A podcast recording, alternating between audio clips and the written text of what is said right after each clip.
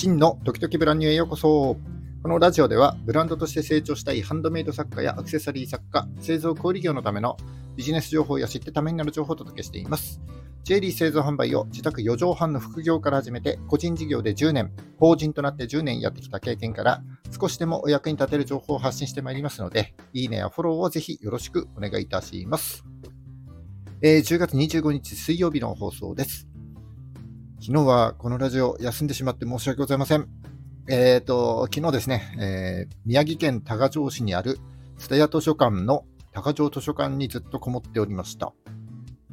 えっ、ー、と、仙台駅から電車で20分ぐらいのところにあって、まあ、館内もめちゃくちゃおしゃれで綺麗だし広くて、まあ、あまり人もいないので、たまにゆっくり本を読んだりですね、頭の中を整理したいなぁなんていう時によく来ている、まあ、僕のサードプレイス的な場所になっております。それで昨日図書館からラジオ収録しようかななんていうふうに思って朝一で行ったんですけど、結局ちょっとね、何にも思い浮かばなくて、えー、ラジオ配信ですね、結局サボっちゃったということになります。えー、せっかくフォローいただいたのに本当に申し訳ございません。えー、このところですね、え YouTube とか僕が運営しているウェブサイトの取り組みとかで、あまりちょっとね、外で活動することがなくて、正直アウトプットの質が落ちているかもしれないというふうに反省している今日この頃でございます。それで何喋ろうかなって悩んでいて、えー、改めて言語化って難しいなと思いましたので、今日はですね、言語化を鍛えるためにはどうすればいいんだということを5つの要素に分解してお伝えしたいなというふうに思います。SNS やブログ、あるいは僕のようにラジオなんかで、ポッドキャストで情報発信をしたいんだけども、何をどう伝えたらいいかわからないと悩んでいる方にとってはとても参考になる話になると思います。ぜひ最後までお付き合いいただきますと幸いです。それではどうぞよろしくお願いいたします。はい、本題に入ってまいります。今日は言語化ですね。言語化を鍛える方法について、えー、言語化を構成している5つの要素に分解してお伝えしたいなというふうに思っております。自分の考えや意見をうまくまとめることができない、うまく相手に伝えることができない、一生懸命話をすればするほど何も伝わらない。そんな風な悩みを抱えている人って結構多いかもしれませんよね。で改めて言語化能力っていうのを調べてみると、頭の中で考えていることを言葉に変換して、さらにそれを相手が理解しやすい表現で伝える力ということになります。で今日は、えー、そんな言語化を鍛える能力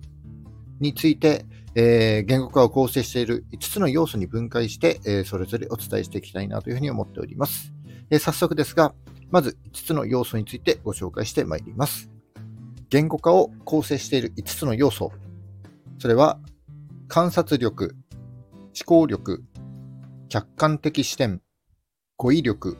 要約力の5つです。いや、なんかもう難しい感じがしますけども、えー、この5つをですね、わかりやすく伝えるのも、今日の言語化を鍛える訓練ということになると思いますので、えー、できるだけわかりやすくお伝えできればなというふうに思っております。えー、まずは観察力でございます。毎日見たり聞いたり話したりする、えー、その何気ない日常や出来事から、その本質は何だということを考えたり、他の何かと共通することはないかなんて考えたり、これまでとは違う違和感や変化はないかといったことを観察する力と言えるかなというふうに思います。これには、えー、自分から情報を取りに行かなければならないので、まあ、日頃から周囲をよく観察して、いろんなことにアンテナを張り巡らせながらですね、情報収集して言葉にするといった習慣を身につけることで、えー、言語化のスキル向上に役立つんだと思います。これが観察力ですね。次に思考力です。言語化して言葉にするためには、自分の頭の中にあることを相手がわかるように整理しながらまとめて、わかりやすい言葉にして伝える必要があります。自分の頭の中が整理できていなければ、相手に伝えることもできないので、えシンプルに何を伝えるのかということを考える必要があるということですね。え頭で考えられないときは、マインドマップだったり、ロジックツリーなんかを紙に書いて、複雑な考えがシンプルにまとまるように、えー、伝えたいことを整理するといいと思います。これが思考力です。で3つ目が客観的視点になります。自分の考えや意見を相手に伝えるときって、どう伝えるかということも大事ですけども、相手がどう感じるかということも非常に大事ですよね。自分の頭では分かっているけど、まあ、聞いている相手、見ている相手は、僕の話してる人のですね、頭の中なんか分からないわけであって、相手の立場に立ってどう伝えるべきかということを考える必要があります。特に、これだけは絶対に伝えたいという自分の思いが強すぎると、まあ、相手にはね、全く伝わらなかったりしますので、どう伝えるべきかということも合わせて、えー、どう伝えられるかという客観的な視点は常に持っておきたいという要素になります。えー、4つ目が語彙力です。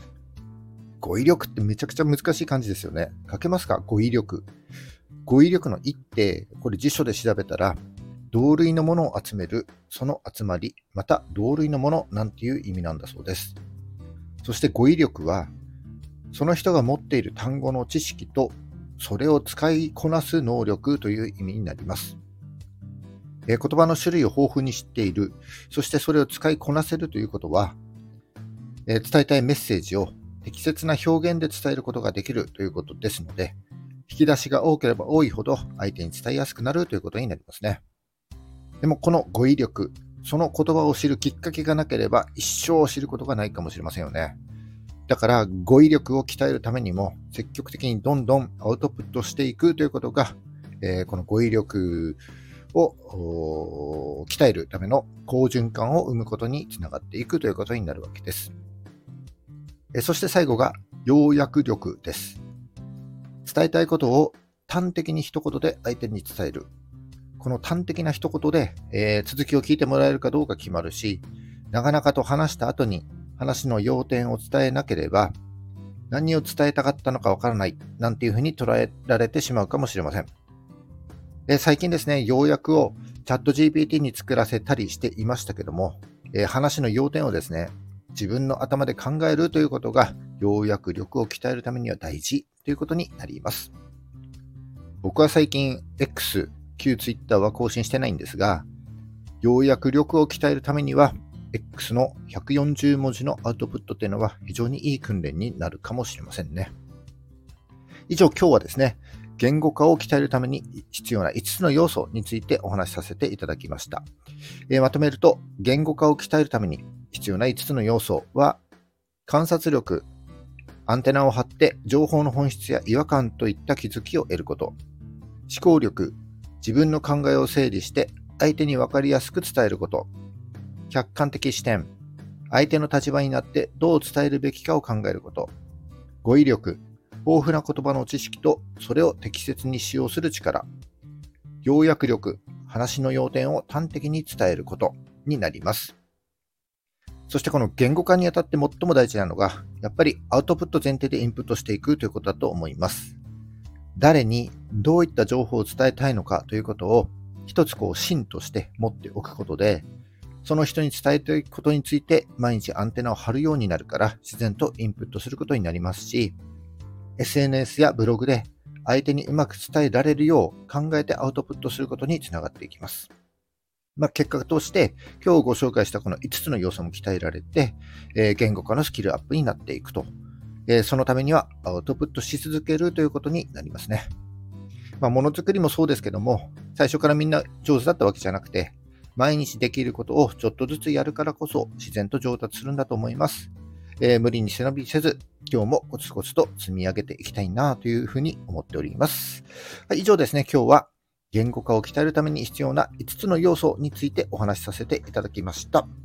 えー、この話が少しでも役に立った、ためになったと思った方は、いいねをお願いします。えー、聞いたよと印で、いいねボタンをポチッと押して残して帰っていただけると非常に嬉しいです。え今後の励みになります。え頑張って配信してまいりますので、よかったらフォローもぜひよろしくお願いいたします。